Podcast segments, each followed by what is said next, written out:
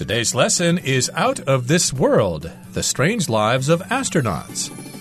Greetings, everyone. My name is Roger. And my name is Helen. And today we're going to talk about people who live and work in space. Those are astronauts, but uh, they kind of lead strange lives. Their lives are not like the lives of you and I, I should say. And uh, indeed, we're going to be talking about the strange things that they have to do when they live in space. Yes, astronauts don't live like other people, like common people, when they're in space because there are special preparations that they have to make to be able to live in that environment. However, the lives of astronauts can be described as being out of this world. So here, this phrase, out of this world, can mean extremely good. If something is out of this world, it means that it's really good. But astronauts also live part of the time out of this world because they're in space. Indeed, and that's what we're going to be discussing in today's lesson. So let's start. Let's listen to the first part and we'll come back to talk about it. Out of This World The Strange Lives of Astronauts. As children, many of us dream of being astronauts, floating in space, seeing Earth from millions of kilometers away, walking on the moon. However, not everything about being an astronaut is so glamorous. In reality, some of the things astronauts have to deal with are quite bizarre. 大家好，我们来介绍第一部分中的形容词 glamorous，它的意思是迷人的、 令人向往的或是富有魅力的。例如，People may think modeling is all glamorous, but it's a lot of hard work. 人们可能认为做模特是很迷人的工作，但其实需要很多努力。又或者说，Liz dreams of having the glamorous life of an actress。Liz 梦想过着女明星般光鲜亮丽的生活。再来，我们看到形容词 bizarre，它的意思是怪异的或是古怪的。例如 ，Ted's bizarre behavior worried his friends。Ted 的怪异行为让他朋友很担心。又或者说。The clown was wearing bizarre face paint at the circus. 那位小丑在马戏表演中涂上古怪的脸部彩绘。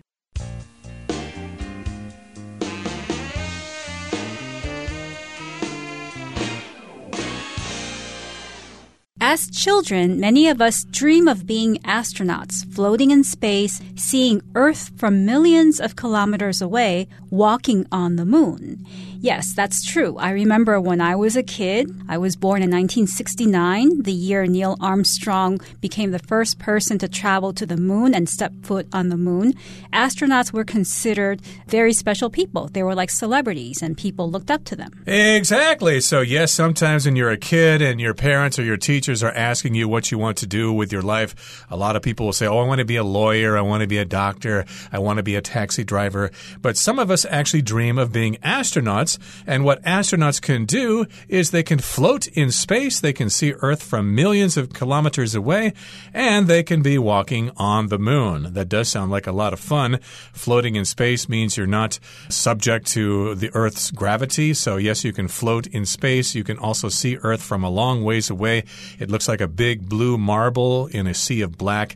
And also, if you're lucky enough, you can actually walk on the moon. Only a handful of people have been able to do that so far. Yes, and all of that sounds great. However, not everything about being an astronaut is so glamorous. So, as we mentioned before, astronauts have this aura around them as being people who are celebrities, who are famous, and get to do things that no one else gets to do. But their lives are not so glamorous. So, something that's glamorous is attractive, but attractive in an exciting way. So, we often use the word glamorous to describe people or places that are related to wealth and success. So celebrities are glamorous. They may lead glamorous lives. I could say, for instance, this actress looks really glamorous on TV, but in real life, she's just a normal person like everyone else. Right. And of course, lots of people want to be movie stars or rock stars or to act on TV or in movies.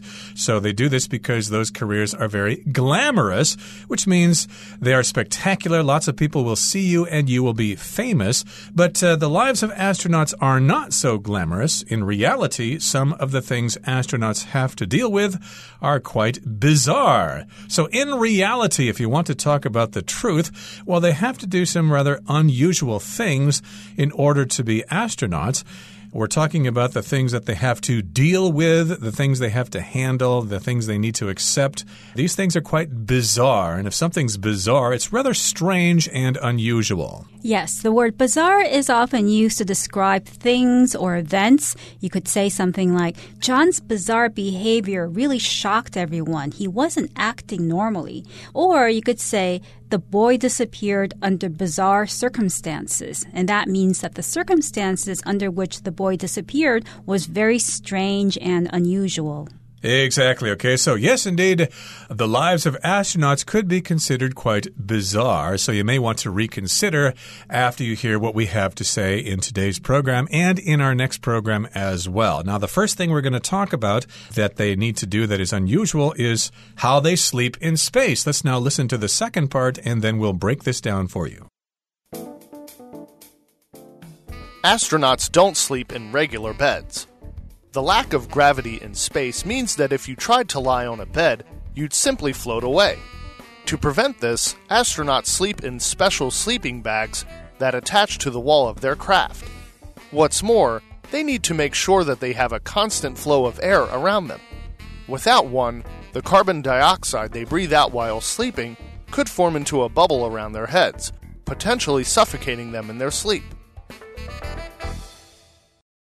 第二部分我们看到单字 gravity，它是名词，指的是重力或是地心引力。例如，Gravity on the moon is not as strong as it is on Earth。月球上的重力不如地球上的重力大。或是，Gravity is the force that causes objects to fall toward Earth。地心引力是导致物体落向地球的力。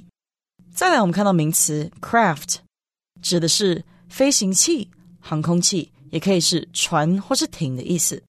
例如，A military craft flew over the sky，一架军用飞机飞过天空。又或者说，The Weather Bureau warned that small crafts should stay close to shore。气象局警告小船应留在岸边。接下来我们看到动词 suffocate，它的意思是使窒息。例如，If you have to leave your dog in the car, open the windows a little bit so it won't suffocate。 如果你得把狗留在车上，把车窗打开一点，以免它窒息。又或者说，The smoke almost suffocated him to death，浓烟差点使他窒息而死。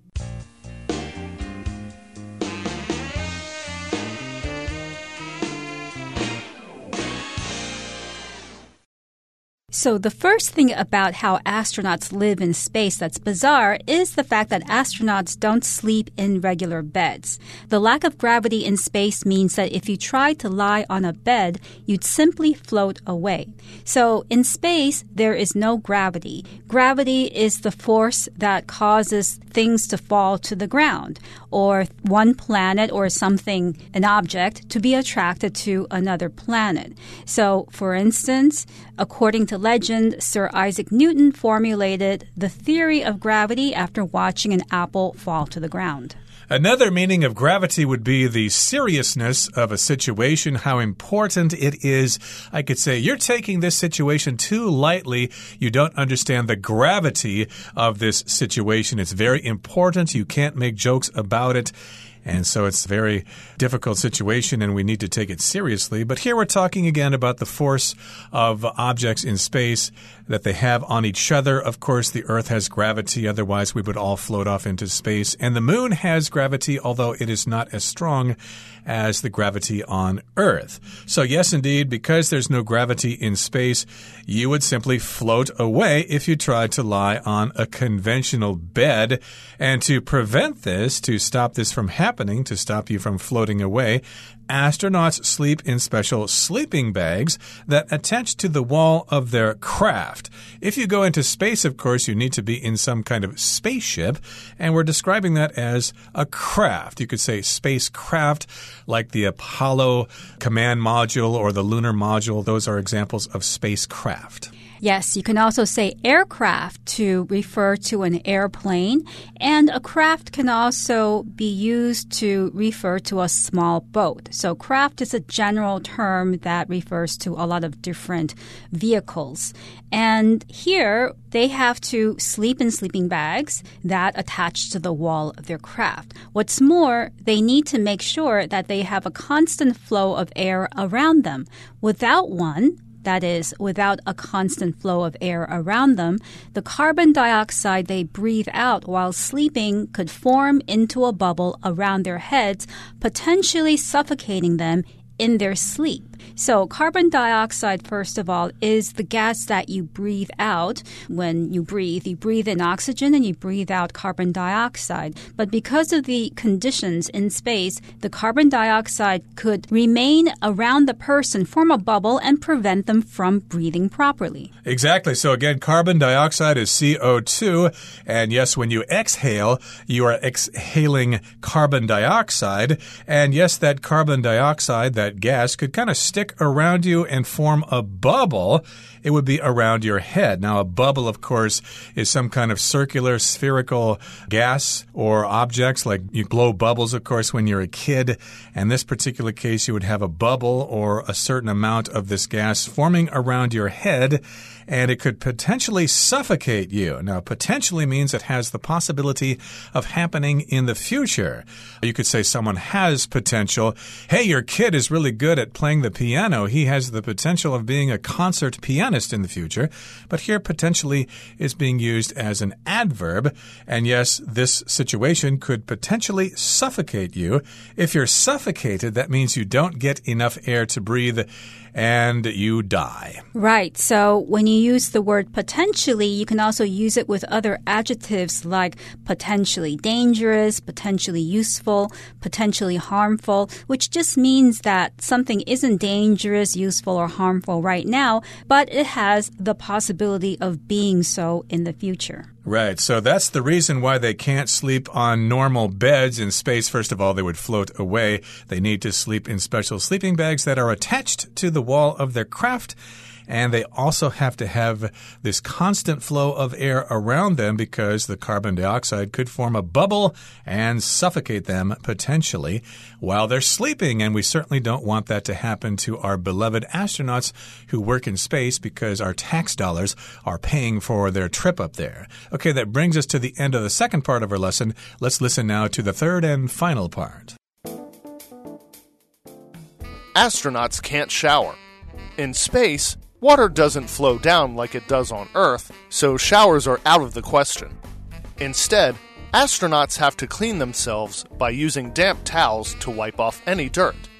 In the early days of space travel, in fact, many astronauts did not wash at all, meaning that they stank pretty bad when they got home. 第三部分我们看到片语 “out of the question”，指的是某事不可能的或是不被允许的。例如 Taking a vacation this year is out of the question if we want to save money to buy a house. 如果我们想存钱买房子，今年是不可能去度假的。或是 I have invested too much in this company, so me jumping ship is out of the question right now. 我在这家公司投资太多了，所以现在要抽手是不可能的。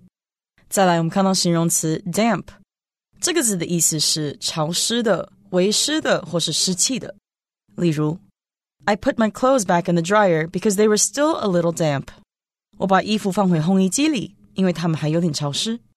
或是 Ross's hair was still damp from walking in the rain. Ross 因为在雨中走路，所以头发还是湿的。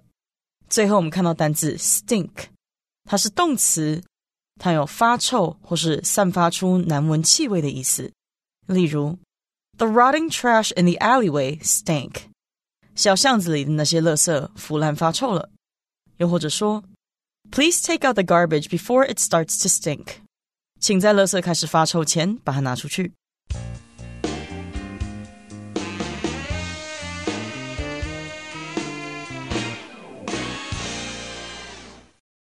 And here's one more fact about being an astronaut the bizarre way in which they live in space. Astronauts can't shower. So in space, water doesn't flow down like it does on Earth because of gravity or the lack of gravity. So showers are out of the question. In other words, they're not able to take showers. When something is out of the question, it means that it's definitely not possible or allowed to happen. So, for example, if a kid asks his or her mother, Can I have a piece of cake before dinner? the mother might say, That's out of the question. You have to eat your dinner first before you can have your dessert. Or when I was in high school, I had the desire of asking Dawn out on a date, and I asked my friend, Do you think she'll go out with me? And my friend said, That's out of the question. She's totally out of your league. You better forget that idea right now. But here, of course, we're talking about bathing in space. And of course, lots of people bathe differently. You can take a bath, which means you fill your bathtub up with water and then you soak yourself in the water and wash yourself off that way. That takes a little time and it uh, probably uses too much water. And the other way you can bathe is by taking a shower. Now, notice in the title here, we're using the word shower as a verb. Most often, people will say, take a shower. I'm going to take a shower before I go to bed because I'm all hot and sticky from being out in the hot weather weather and I want to have a nice sleep tonight. I want to have a good night's sleep. So I'm going to take a shower. And yes, indeed, astronauts cannot take a shower in space.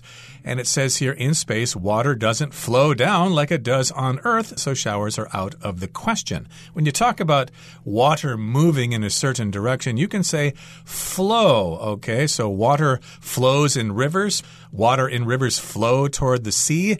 And of course, when you're taking a shower, water will flow down from the spigot down onto your body, and then you can clean yourself. Yes, so astronauts can't shower or they can't take showers in space. So, what are they going to do? Are they going to remain dirty and smelly for the duration of their stay in space? No, instead, astronauts have to clean themselves by using damp towels to wipe off any dirt. So, what they do is they use a towel that's damp. Something that's damp is slightly wet. So, the towel isn't soaked in water, it's not dripping with water, it's just slightly wet. And they use that towel to wipe off any dirt. So, when you wipe off your body or any surface, you are removing any dirt or water or any substance from that surface. Right. So damp means slightly wet. You might have damp hair after you take a shower, so you probably need to blow dry your hair before you go to bed. A similar word is moist. Okay, that means it contains some moisture. And then another similar word is humid. Humid, of course, is what we describe, or the word we use to describe weather that has a lot of moisture in the air, which uh, happens a lot here in Taiwan because it's a semi tropical country. And of course, it can be quite humid during the summer. Some people like that, some people don't. I'm okay with the humidity, although it does get kind of extreme sometimes. But here we're talking about slightly wet towels. They're damp or they're moist, and they use these towels to wipe off any dirt. So they just simply wipe themselves off. I don't even think they put on any soap. Maybe they don't need soap in space. So they do wipe themselves off with a damp towel.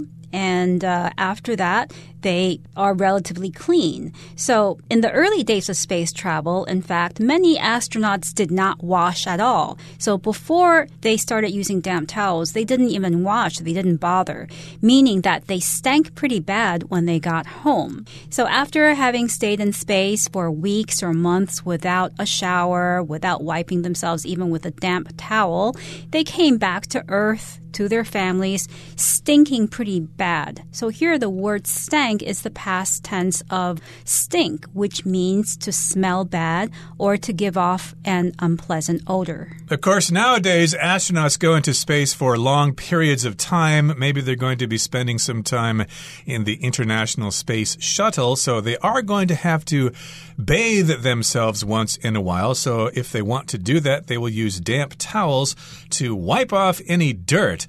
Now, remember, shorter missions like the Apollo missions to the moon. Those guys were in space maybe for seven days or so, and they probably thought, well, we're going to smell, we're going to stink when we get back, but hey, we don't have shower facilities inside our spacecraft, so that's just tough luck. When we get back to Earth and people smell us, they're going to think we reek, that we really smell bad, that we stink, but hey, that's the price you pay to explore space. That's true. So, as we can see, the lives of astronauts are not so glamorous. They do have to go through some pretty tough situations, like not being able to take a shower and not being able to sleep in regular beds. And those are just a few of the things that astronauts have to go through because of their profession. Okay, that brings us to the end of our discussion for today.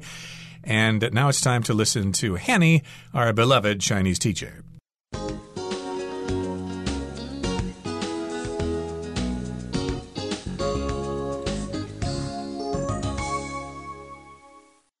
各位同学，大家好，我是 Hanny。我们来看今天的文法重点。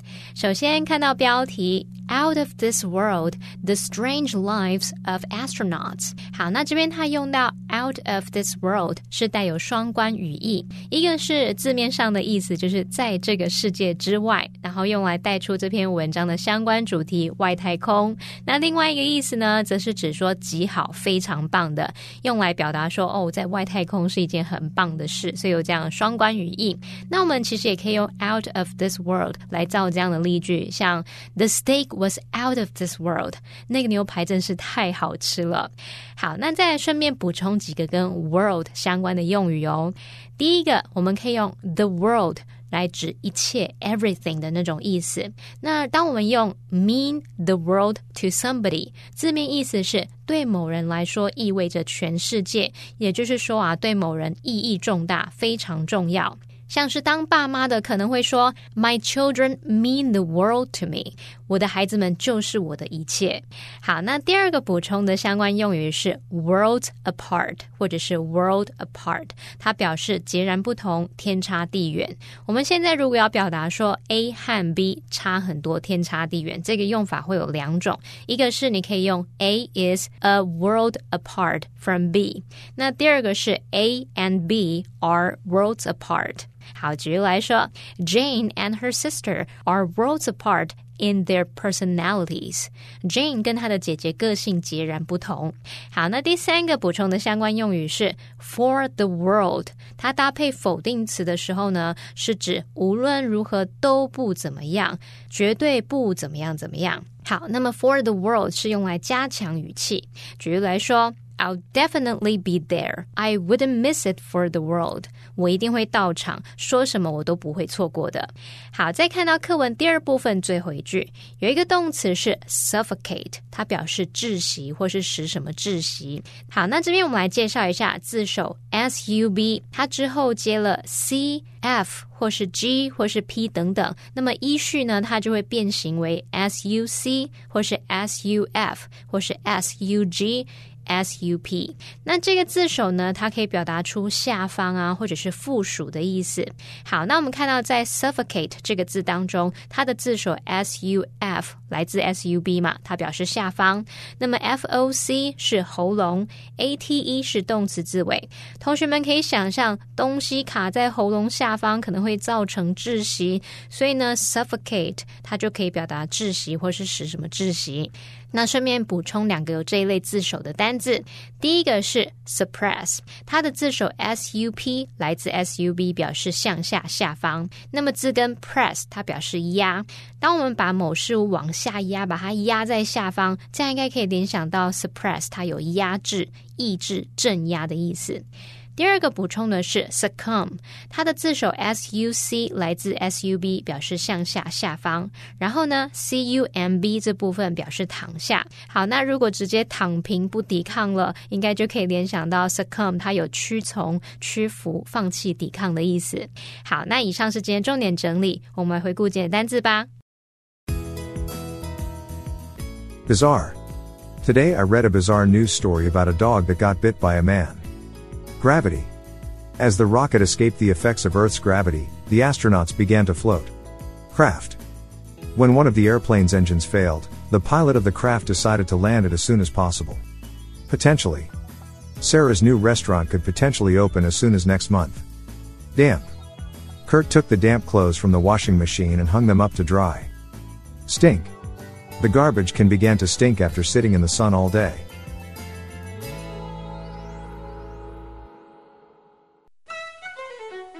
Well, everyone, today's article has come to an end, and I sure hope you enjoy reading along with us. I am Helen. I am Roger. See, you next time.